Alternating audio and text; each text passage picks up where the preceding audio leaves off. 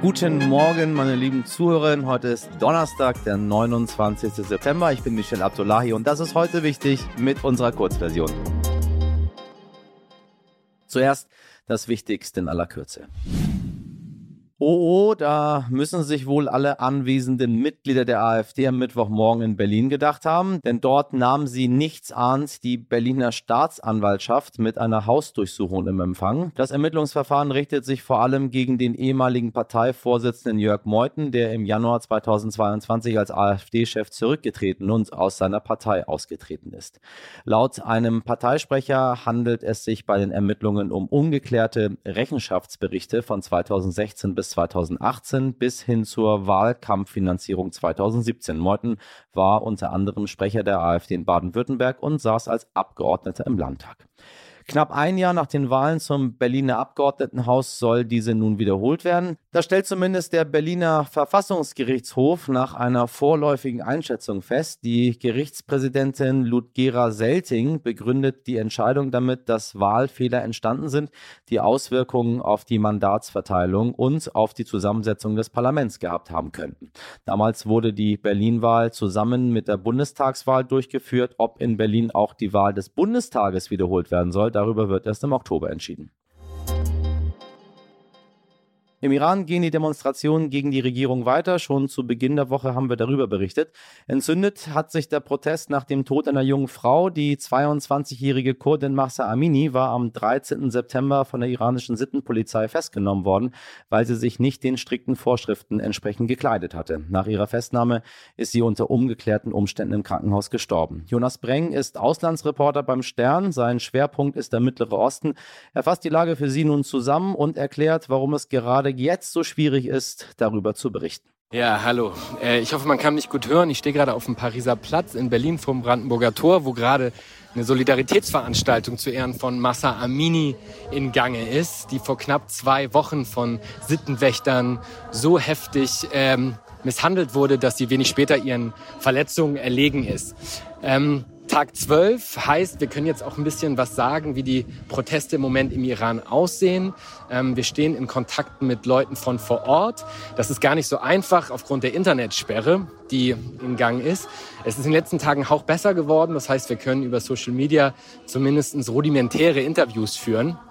Äh, was ich von Leuten von vor Ort höre, ist, ähm, dass die Protestgröße, äh, zumindest was die Zahl angeht, in den letzten Tagen etwas abgenommen hat.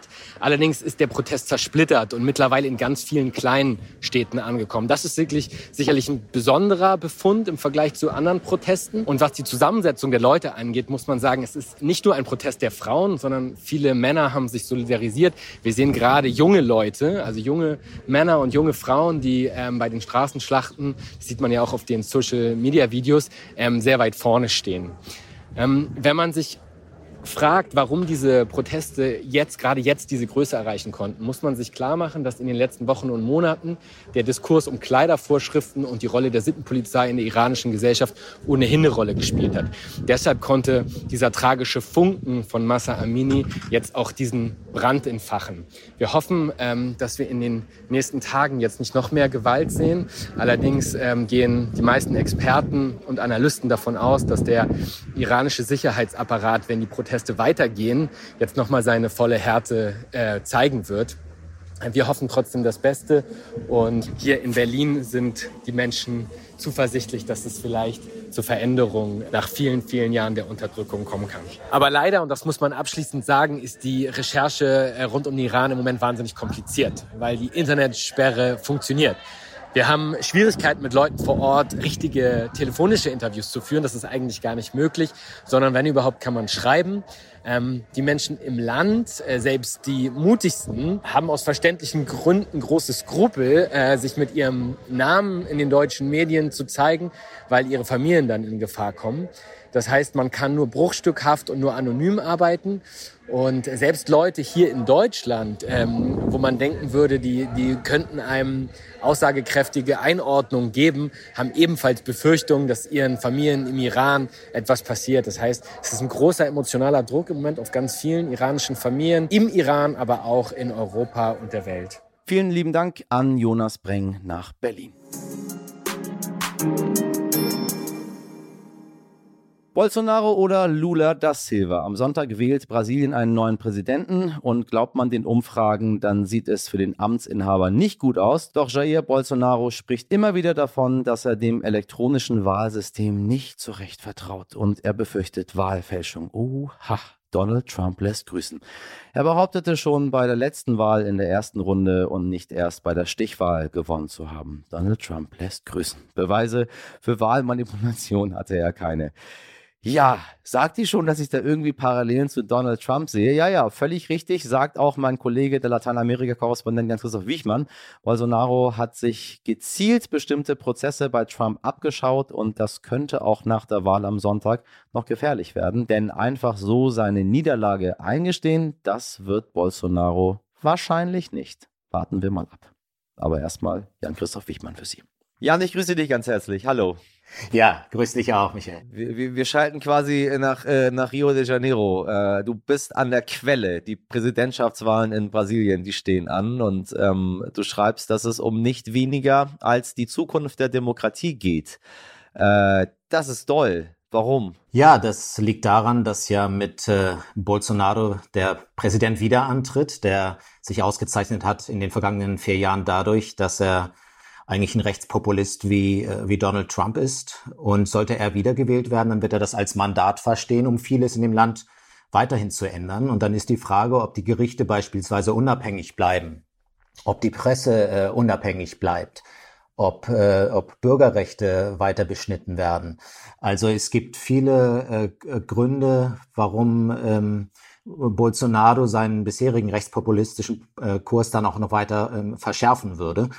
Und ähm, letztendlich hat man in den USA gesehen, wie anfällig auch Demokratien sein können. Die USA haben nun sehr starke Institutionen, ähm, ähm, die haben sich auch durchgesetzt ähm, äh, und, und waren widerstandsfähig gegen Trump. In Brasilien ist das nicht unbedingt der Fall und es ist nicht ausgeschlossen, dass diese Demokratie, die ja noch relativ jung ist, äh, dass die gefährdet ist. Zudem äh, hat der Präsident immer wieder behauptet, es wird zum Wahlbetrug kommen, er müsse vielleicht das Militär zur Hilfe ziehen. Also es ist auch nicht ausgeschlossen, dass es zu einem Eingriff des Militärs kommt. Und äh, das letztendlich gefährdet natürlich die Demokratie. Kommt mir alles ein bisschen bekannt vor von einem gewissen Donald Trump, wenn ich mir das so gerade alles anhöre. Ja, genau. Und äh, es gibt ja auch den Begriff äh, Tropen-Trump für Bolsonaro. Und der kommt nicht von ungefähr. Äh, es gibt kleine Unterschiede zwischen den beiden, aber es gibt sehr viel mehr Gemeinsamkeiten. Und natürlich hat Bolsonaro sich Trump ganz genau angeguckt und dieses Phänomen hat sich auch Viktor Orban in Ungarn genau angeguckt und andere autoritäre äh, Leader in der Welt. Und ähm, letztendlich hat er vieles abgekupfert, muss man klar so sehen, und, und verfolgt einen sehr, sehr ähnlichen Kurs, wie, wie Trump es in den Vereinigten Staaten gemacht hat. Und jetzt bei den Wahlen schon wieder. Er sagt vorher schon, ha, ne, es wird zum Wahlbetrug kommen wenn ich nicht gewinne, dann, äh, dann hat die Gegenseite geschummelt oder betrogen oder ähnliches. Ne? Das kennen wir ja nur zu gut äh, aus den USA. Nur hier kann das Ganze auch noch, noch schlimmere Ausmaße annehmen. Ich meine, es gibt viele Kandidatinnen, aber der Wahlausgang besteht eigentlich nur aus zwei Möglichkeiten. Eben entweder der ehemalige Präsident Lula da Silva gewinnt oder Bolsonaro macht es. Wofür stehen die beiden überhaupt? Bei Bolsonaro wissen wir es ja. Wofür steht Lula da Silva? Ja, Lula steht ja zum einen dafür, also dass er, dass er kein Bolsonaro ist, ne? also das, das Gegenteil eines Bolsonaros und genauso wie Biden, wie es Biden darum ging, vor allem den Trump loszuwerden. Ne? So, so ist also Lula auch der, der Retter für die andere Seite. Also erstes Ziel, bloß diesen, diesen rechtspopulistischen Präsidenten loszuwerden. Zweitens war Lula ja selber äh, lang genug Präsident. Er war ja äh, zehn Jahre lang äh, äh, acht Jahre lang, Entschuldigung, er war acht Jahre lang Präsident und ähm, stand dafür eine äh, sozial sehr gerechte Politik. Er hat 36 Millionen Menschen aus der Armut geholt. Er hat regiert zu einer Zeit, als es Brasilien gut ging, auch wirtschaftlich gut ging. Das heißt, also er, er will wieder dafür stehen, dass es Brasilien gut geht, dass die Brasilianer ähm, äh, am Wochenende wieder äh, ein Bierchen trinken können, ein, ein kleines Grillfest machen können, so die kleinen Fortschritte, die es damals gab dass es besseren Zugang zu Bildung gibt, äh, dazu ein eigenes Häuschen vielleicht mal kaufen zu können. Also die Erinnerung an, an Lula ist eigentlich eine sehr gute und das ist eben auch seine große Chance und deswegen ist er auch der Favorit, weil er, weil er gute Regierungsjahre hatte. Das war's mit heute wichtig in der Kurzversion. Und wenn Sie noch mehr von Jan-Christoph Wichmann und über die Wahlen in Brasilien hören möchten, empfehle ich Ihnen unsere Langversion. Wenn Sie Anregungen oder Fragen zur heutigen Folge haben, dann schreiben Sie uns gerne an heute wichtig at stern.de. Ansonsten hören Sie mich morgen wieder ab 5 Uhr. Ich wünsche Ihnen einen wundervollen Donnerstag. Machen Sie was draus. Ihr Michel Abdullahi.